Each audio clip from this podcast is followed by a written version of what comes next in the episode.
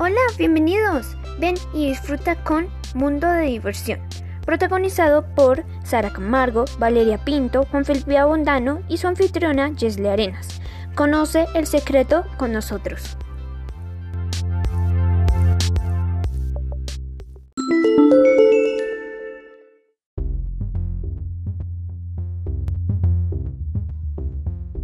Bienvenidos, queridos oyentes de Mundo de Diversión.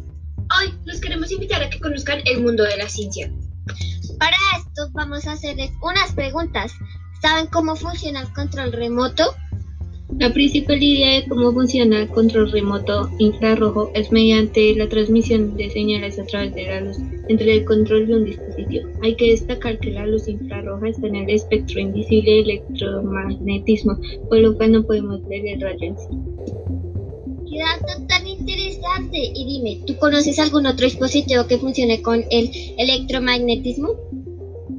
Otro ejemplo podría ser el microondas. Este moderno aparato funciona mediante el calentamiento del agua que poseen los alimentos. La radiación es emitida por un magnetrón, igual que en un radar o una transmisión de radio, el cual genera un campo electromagnético que estimula las moléculas de agua y genera calor.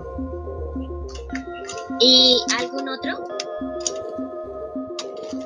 Otro ejemplo podría ser el ventilador. Los ventiladores con acoplamiento electromagnético son ventiladores arrastrados por el eje que mueve la bomba del líquido de refrigeración, uniéndose a él por medio de un embargue electromagnético cuando el líquido de refrigeración alcanza aproximadamente 85 grados centígrados.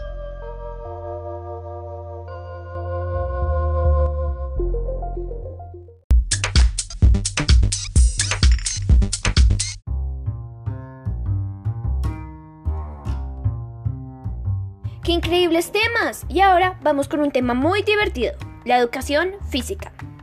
Para la sección de educación física vamos a ver una parte del tema. ¿Qué son los juegos tradicionales? Los juegos tradicionales se realizan sin ayuda a objetos tecnológicamente complejos, sino con el propio cuerpo o con recursos fácilmente disponibles en la naturaleza o entre objetos caseros. ¿Y cuáles son algunos de estos juegos? Algunos de estos juegos son Policías y Ladrones, Captura la Bandera, Gallinitas Ciegas, Villas Musicales, Balleras, Congelados, etc. ¿Y se pueden poner reglas en estos juegos?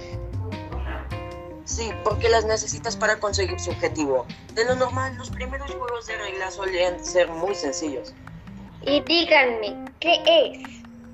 La educación física es una enseñanza que adquirimos y nos permite tener mejor rendimiento.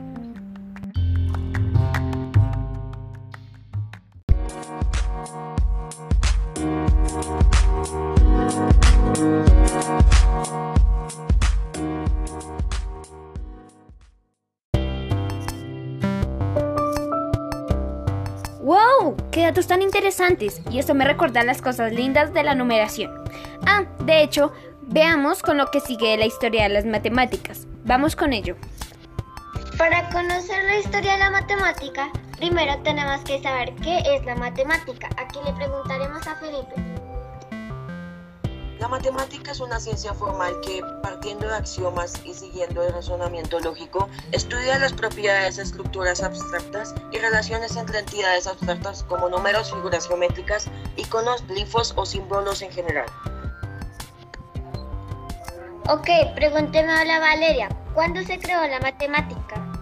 Los primeros conocimientos de referencias de utilización de matemáticas en una cultura datan del año 3000 a.C. Empezaron a surgir en la zona de Egipto y Babilonia y posteriormente se fueron expandiendo por todo el mundo. Esta cultura utilizaba las matemáticas como una pura aritmética. ¿Cuál es la naturaleza de la matemática? La naturaleza de la matemática es la ciencia de las pautas y las relaciones. Como disciplina teórica, explora las posibles relaciones entre abstracciones, sin importar si éstas tienen homólogos en el mundo real.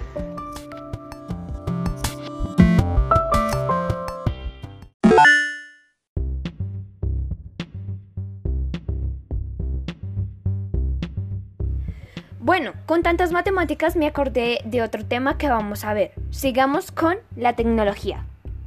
Para empezar con la sección de tecnología, Debemos iniciar con el tema de los recursos renovables y no renovables y el uso de los principales recursos del combustible fósil. Vamos con Felipe para que nos diga qué es el combustible fósil. Los combustibles fósiles son recursos no renovables. No se proponen por procesos biológicos como por ejemplo la madera. Sin embargo, existen claros signos en la actualidad que las fuentes de suministro de combustible fósil son limitadas y se agotan. Para recuperarlas se requiere otros tantos miles de años. Y otro de estos importantes recursos es el gas natural. Preguntámosle a Valeria, ¿qué es? El gas natural es una fuente de energía no renovable, compuesto de una mezcla de diferentes gases que reaccionan muy bien con el oxígeno mediante su combustión, siendo la segunda fuente de energía más utilizada en el planeta. Bien, pero ¿qué ventajas y desventajas tiene el hecho de usar gas natural?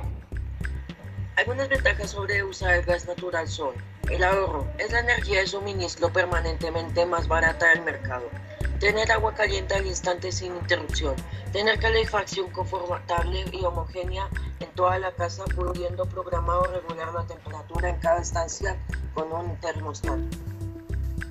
¿Y desventajas?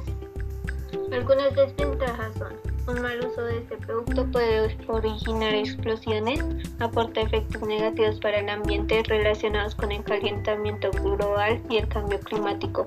El gas natural no tiene olor, por lo que al momento de una fuga no podría ser detectada fácilmente. No es renovable.